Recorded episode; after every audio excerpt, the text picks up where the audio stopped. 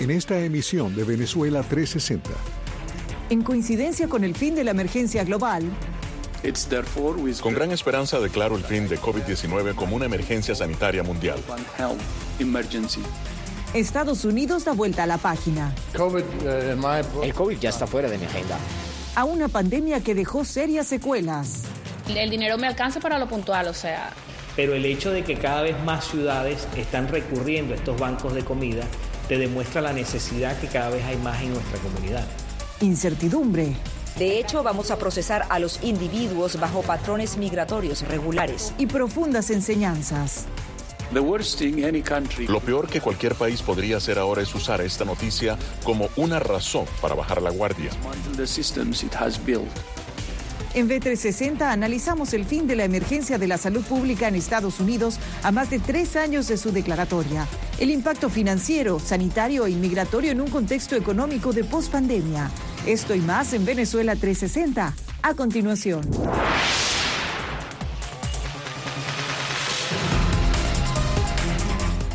Hola y bienvenidos a B360. Soy Belén Mora y los acompaño desde Washington.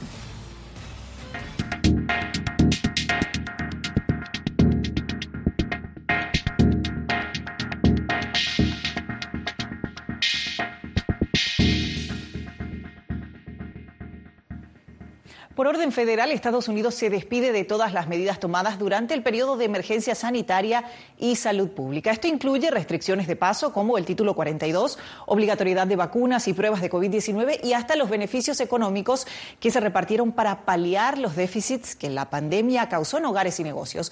Un proceso que llevó meses de negociación entre el Ejecutivo y el Legislativo. Para este tema doy la bienvenida a Carolina Valladares desde Washington, Jorge Agobián desde El Paso, Texas y José Pernalete desde Miami, Florida. Comienzo contigo, Carolina. Estados Unidos se despide por completo de la pandemia, también de las restricciones impuestas y estímulos de ayuda económica.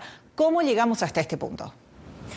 Bueno, ¿cómo llegamos hasta aquí? Han tenido que pasar más de tres años porque recordemos que fue en el año 2020 cuando la administración Trump instituyó esta emergencia eh, pública por razones de COVID. Desde que llegó a la Casa Blanca, el presidente Biden lo que hizo básicamente fue extender sistemáticamente esta eh, emergencia. Pero la situación ya anunciaron en enero cuando dijeron que no la iban a extender más. Es diferente ahora que lo era en el año 2020 y es que Recordemos que en su pico máximo antes de la vacuna las muertes semanales eran de 20.000, por lo tanto, ahora sí que sigue habiendo COVID, lo que no hay es emergencia, porque estas muertes han bajado a cerca de 1.000 semanalmente.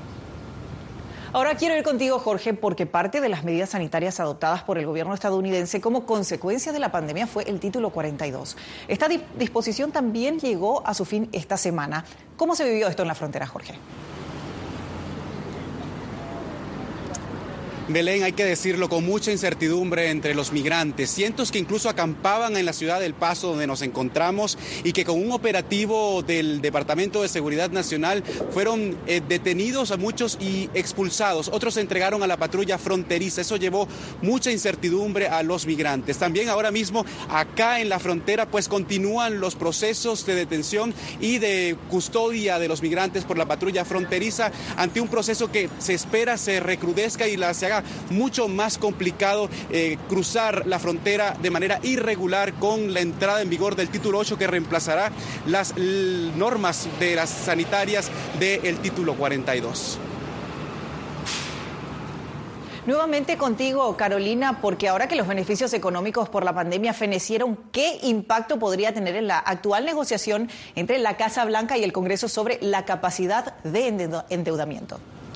Claro, porque lo que pasaba durante la emergencia es que era el gobierno federal quien administraba esos recursos para mantener eh, a los estadounidenses seguros en Estados Unidos. Ahora, ¿qué pasa? Serán las agencias federales las que tengan que administrar el dinero y mantener seguros a los estadounidenses, pero el presupuesto viene del Congreso. Y la situación es que este país se está abocando, parece ser, a una situación de impago de la deuda el próximo día 1 de junio. Claro, los demócratas piden más gasto para las agencias, pero con un escenario de posible impago, los eh, republicanos lo que piden es que haya recortes. Como la crónica de una muerte anunciada más de tres años después y superado el millón de víctimas, la pandemia por coronavirus ya es historia en Estados Unidos. Un anuncio esperado desde enero, cuando el presidente Biden aseguró que no renovaría la emergencia nacional y de salud pública por COVID-19. Pero una legislación del Senado, dando por terminada la emergencia nacional el pasado 10 de abril, obligó a alterar los planes de la Casa Blanca, que aunque recelosa, no vetó la decisión de los legisladores. El proyecto de ley que acaba de aprobarse solo levantaría la emergencia nacional, lo que no afecta el título 42 o las medidas adoptadas por el COVID-19 como pruebas y tratamientos. Así pues, con la emergencia de salud pública aún en pie, la administración Biden siguió centralizando durante un mes más y hasta el 11 de mayo parte de los gastos médicos como vacunas, pruebas de diagnóstico y tratamientos que ahora deberán hacer frente las autoridades regulares de las agencias, los seguros privados y los bolsillos de los estadounidenses, incluidos beneficiarios de Medicare. Una situación que ha dividido a los demócratas en el Senado, pues mientras algunos advierten que pedirán más fondos para las agencias federales, claramente no hemos hecho lo suficiente y los republicanos quieren seguir recortando, quieren privatizar Medicare, quieren permitir que expiren los beneficios de Medicare. Tenemos que salir y hacer nuestro trabajo. Otros celebran el fin de la emergencia. El COVID ya está fuera de mi agenda. Es un tema que hemos dejado atrás. Y a esto se les ha unido tanto la bancada republicana en la Cámara Alta. ¿Te estás refiriendo al COVID? Sí, creo que ya pasó el tiempo y creo que lamentablemente los demócratas se han aprovechado de las decisiones políticas durante demasiado tiempo. Como los conservadores de la Cámara Baja. Deberíamos haber terminado con la emergencia del COVID hace un año. Los estadounidenses han vuelto al trabajo, los niños han vuelto a la escuela, nuestra economía está volviendo a crecer. Pero ya sabes, Joe Biden y los demócratas no querían terminar con la pandemia. Decretada por el expresidente Donald Trump en marzo de 2020, la emergencia por salud pública permitió durante tres años proporcionar fondos y recursos que mantuvieran seguros a los estadounidenses. Entre estos, medidas como el título 42 o la vacunación obligatoria contra el COVID-19 que impactaban a quienes quisieran entrar a Estados Unidos, ya fuera por tierra o por aire, como turistas o solicitantes de asilo. Medidas que quedaron sin efecto el pasado 11 de mayo. Y como ya no hay emergencia de salud pública por coronavirus, pues muchas restricciones se levantaron, muchas de ellas relacionadas al movimiento de las personas, a pasajeros, eh, turistas. Entre ellas ya no está la restricción que obligaba a las personas a mostrar eh, la cartilla de vacunación, por ejemplo, para poder entrar a los Estados Unidos. Gracias, Carolina. Nosotros hacemos una pausa y al regreso seguiremos hablando sobre el impacto del levantamiento de la emergencia sanitaria en Estados Unidos. ¿Qué consecuencias tiene sobre las familias que se benefician de las ayudas económicas? Les contamos al volver.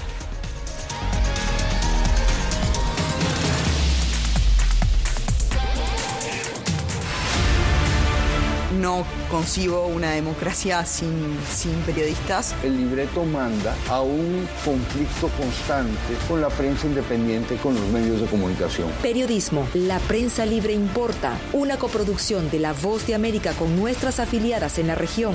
Se ejerció esta profesión con mucho eh, miedo. ¿Cuántos periodistas van muertos ya? Por decir la verdad.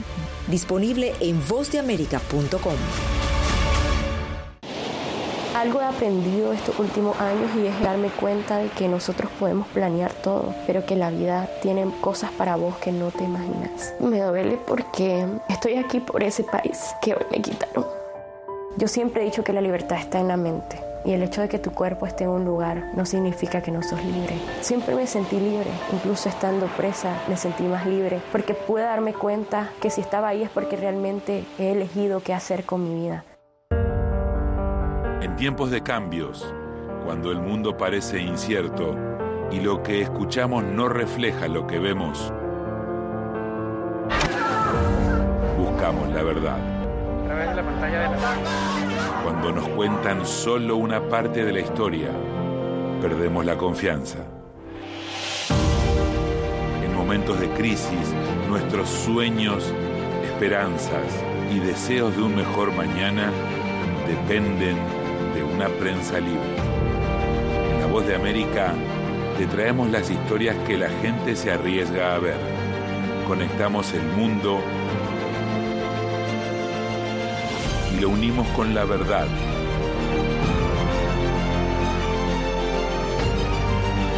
En La Voz de América te presentamos el panorama completo.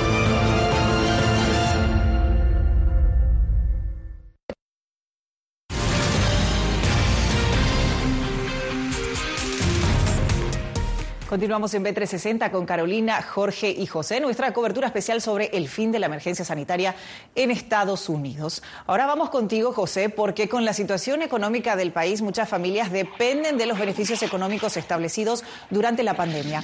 Ahora que estos programas llegan a su fin, ¿qué salida tienen estos hogares, José?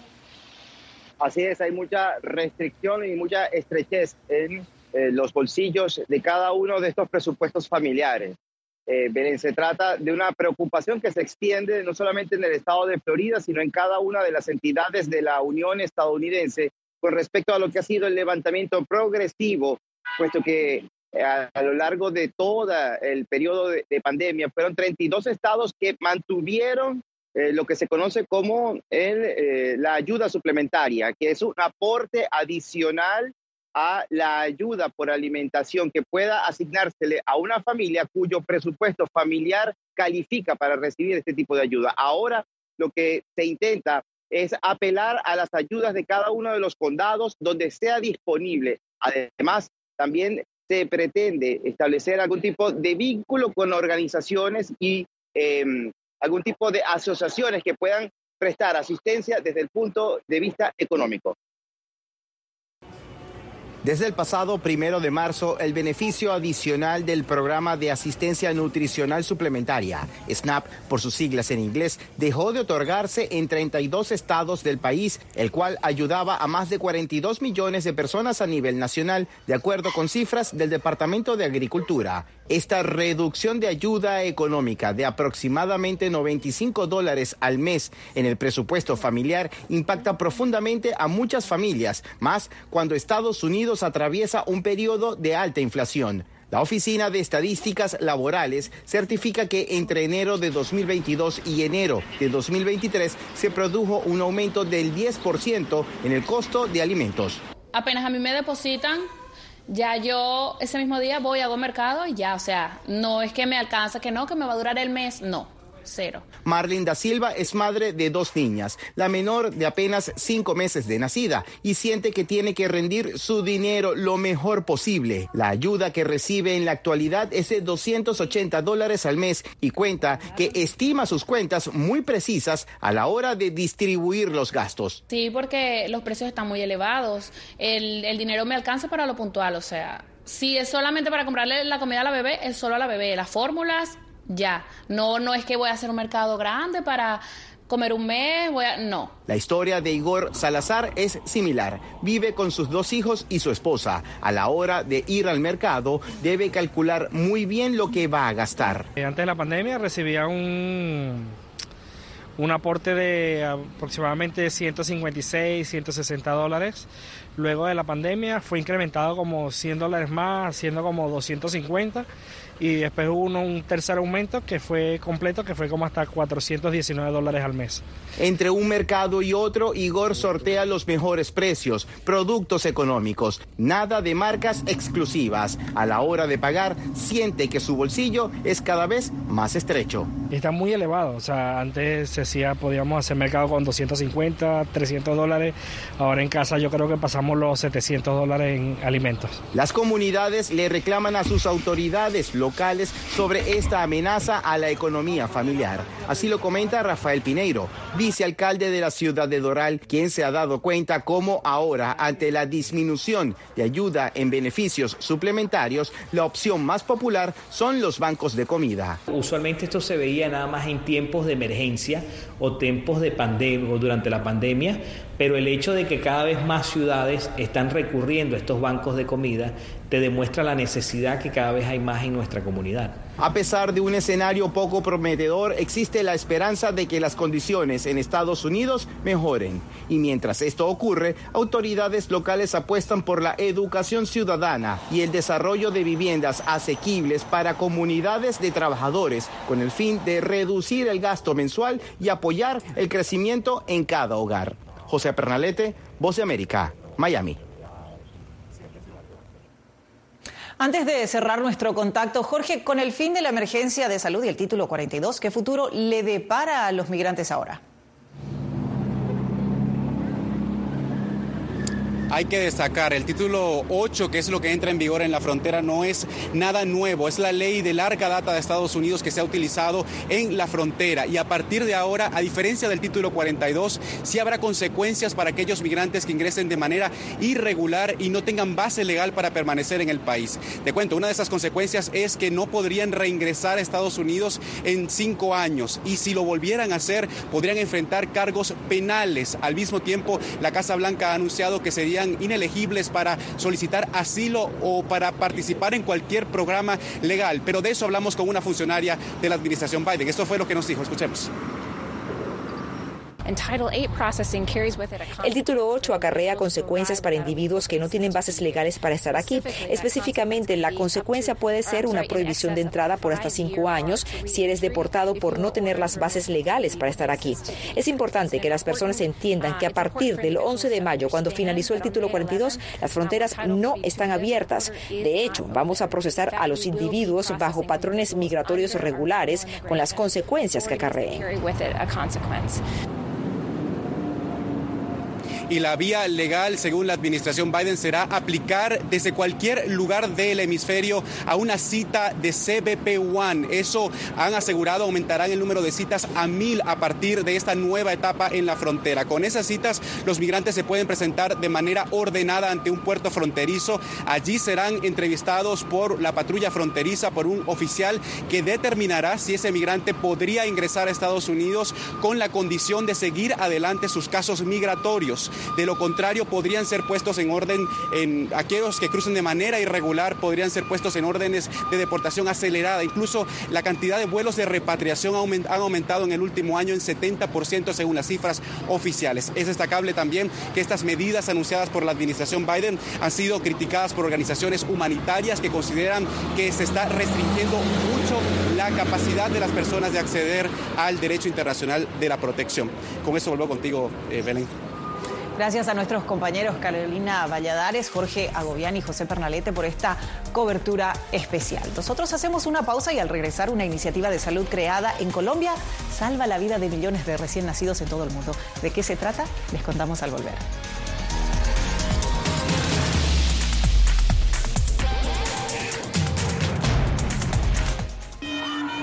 Nunca pensé pasar dos años y siete meses en la prisión por nada más pensar diferente a las autoridades de Nicaragua.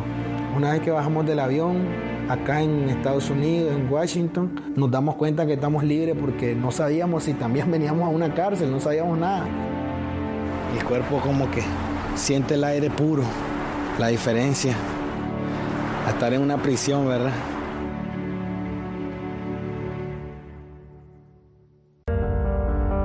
En tiempos de cambios, cuando el mundo parece incierto, y lo que escuchamos no refleja lo que vemos, buscamos la verdad. Cuando nos cuentan solo una parte de la historia, perdemos la confianza. En momentos de crisis, nuestros sueños, esperanzas y deseos de un mejor mañana dependen de una prensa libre. En La Voz de América te traemos las historias que la gente se arriesga a ver. Conectamos el mundo y lo unimos con la verdad.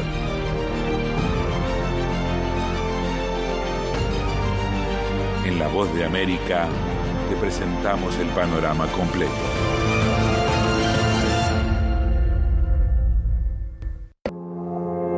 Puertorriqueños somos unos animales raros porque tenemos esta ciudadanía americana.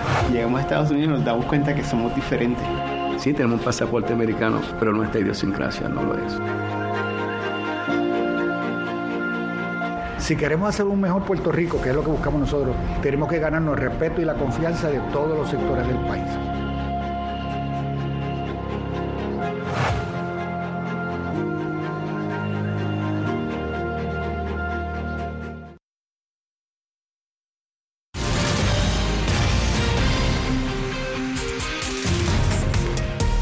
Seguimos en B360. Piel con piel. Así es la iniciativa del programa Mamá Canguro, creada en Colombia en 1978 y que actualmente salva la vida de millones de niños prematuros. Jair Díaz nos cuenta cómo madres y padres terminan de criar a sus hijos fuera del vientre gracias a esta técnica que ya se implementa en varios hospitales de ese país. El llanto prolongado que se escucha en una sala de parto es el sonido más esperado por una madre que está dando a luz. Pero muchos de estos nacimientos ocurren antes de las 40 semanas de gestación, que es el tiempo determinado para que un bebé nazca en buenas condiciones de salud. Si el parto se da antes de este tiempo, los recién nacidos enfrentan varios desafíos. Todos los niños que nacieron prematuros, que son los menores de 37 semanas y, menos de 2.500 gramos, o el que nació mayor de 37 pero con menos de 2.500. A estos pequeños se les llaman prematuros y uno de cada cuatro casos tiene riesgo de muerte, según datos oficiales. Por razones como estas, nace la Fundación Canguro de Colombia, entidad que en 1978 desarrolló el programa Mamá Canguro, que fomenta el método del contacto directo piel con piel del bebé sobre el pecho descubierto de la madre o el padre.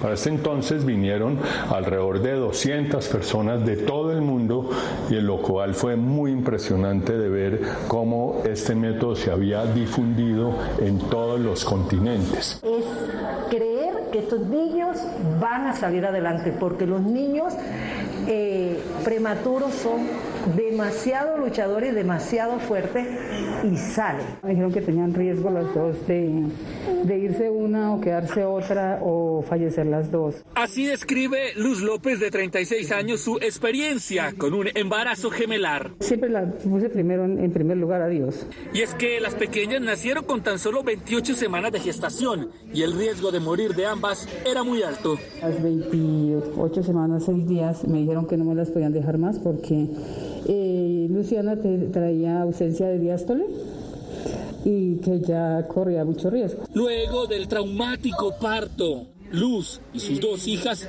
se unieron al programa Mama Canguro. Los resultados que daban los médicos era que, pues, que era muy difícil que una niña de ese peso, a esa talla, sobreviviera. Se hace el primer manejo y una vez el paciente tiene egreso, pues nosotros hacemos la primera fase del canguro, que es toda la educación al papá, el control permanente de ese recién nacido para, para evidenciar la ganancia de peso. Varios países del mundo replicarían esta iniciativa de mamá canguro, según la Organización Mundial de la Salud. El programa que para los expertos ayudaría a reducir los índices de mortalidad de los bebés prematuros. Es un orgullo para mí decir que hemos salvado la vida de más de 10.000 niños en estos 10 años. Graduamos y algo que nos enorgullece es que en este involucramiento de los papás los graduamos con su tobe, su rete cuando cumplen los dos años de edad corregida. Los prematuros en nuestra institución corresponden aproximadamente a un poco más del 40%. El programa Mamá Canguro no termina cuando los pequeños logran el peso y talla ideal, sino que continúa con la fase 2, en la que se involucra no solo al bebé y a la madre, sino a la familia y todo el sector de la salud para evitar problemas futuros de desarrollo. Consta de oftalmólogos, terapeutas físicas, ocupacionales, neonatólogas, audiólogas, eh, el tema de imagenología también. Gracias a este programa, niños como las pequeñas Isabela y Luciana, quienes hoy tienen dos años de edad, han logrado un desarrollo favorable y hoy pueden dar sus primeros pasos al lado de su madre. Jair Díaz, Voz de América, Bogotá, Colombia. Última pausa en B360, pero a la vuelta hablaremos de una de las exhibiciones permanentes más antiguas en Washington, D.C. ¿Saben a quién está dedicada? No se vayan, ya les cuento el regreso.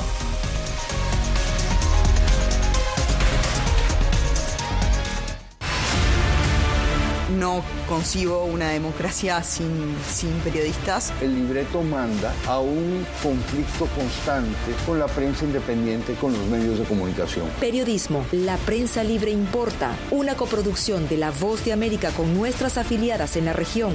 Se ejerció esta profesión con mucho eh, miedo. ¿Cuántos periodistas van muertos ya? Por decir la verdad. Disponible en vozdeamerica.com.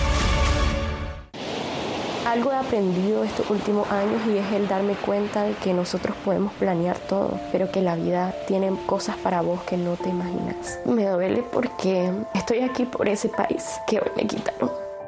Yo siempre he dicho que la libertad está en la mente. Y el hecho de que tu cuerpo esté en un lugar no significa que no sos libre. Siempre me sentí libre, incluso estando presa me sentí más libre, porque pude darme cuenta que si estaba ahí es porque realmente he elegido qué hacer con mi vida. En tiempos de cambios, cuando el mundo parece incierto y lo que escuchamos no refleja lo que vemos, buscamos la verdad. Cuando nos cuentan solo una parte de la historia, perdemos la confianza. En momentos de crisis, nuestros sueños, esperanzas y deseos de un mejor mañana dependen de una prensa libre. En La Voz de América te traemos las historias que la gente se arriesga a ver. Conectamos el mundo y lo unimos con la verdad.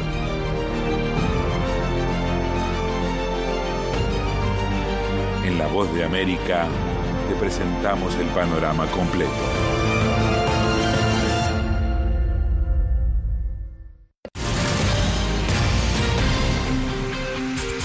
Seguimos en B360. Por lo general son mujeres que destacan más por las acciones de sus esposos que por las propias, pero no dejan de gozar de notoriedad y admiración. Hablamos de las primeras damas de Estados Unidos cuya huella se conserva en una colección permanente del Museo Nacional de Historia Estadounidense con sede en Washington, D.C. En esta muestra se ponen al descubierto detalles de su paso por la casa presidencial, desde algunos de los vestidos que lucieron hasta objetos que ellas mismas escogieron para halagar a los invitados especiales. Julia Riera tiene el reporte.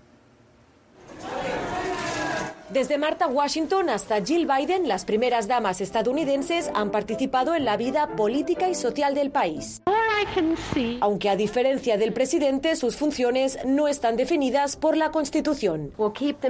Se suelen guiar por la tradición y en cada administración han contribuido a través de su activismo en causas concretas, campañas políticas y actividades diplomáticas.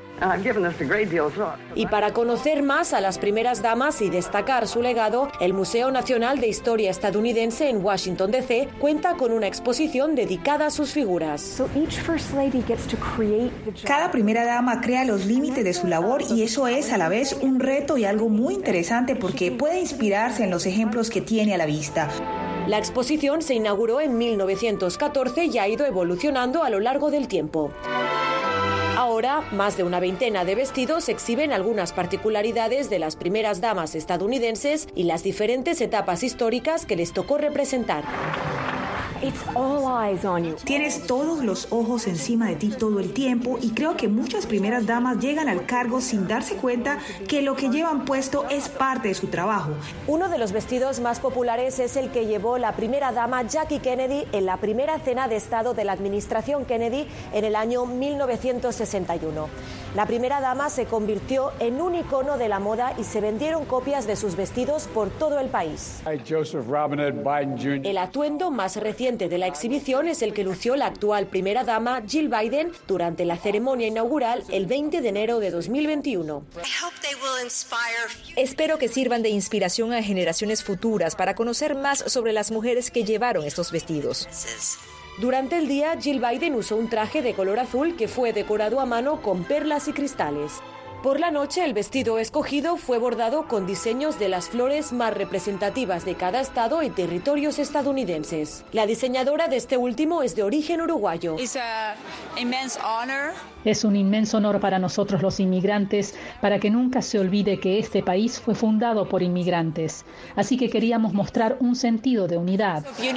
Otra parte de la muestra está dedicada a las vajillas, las cuales representan los toques personales de cada primera dama cumpliendo una de sus funciones principales, ser anfitriona.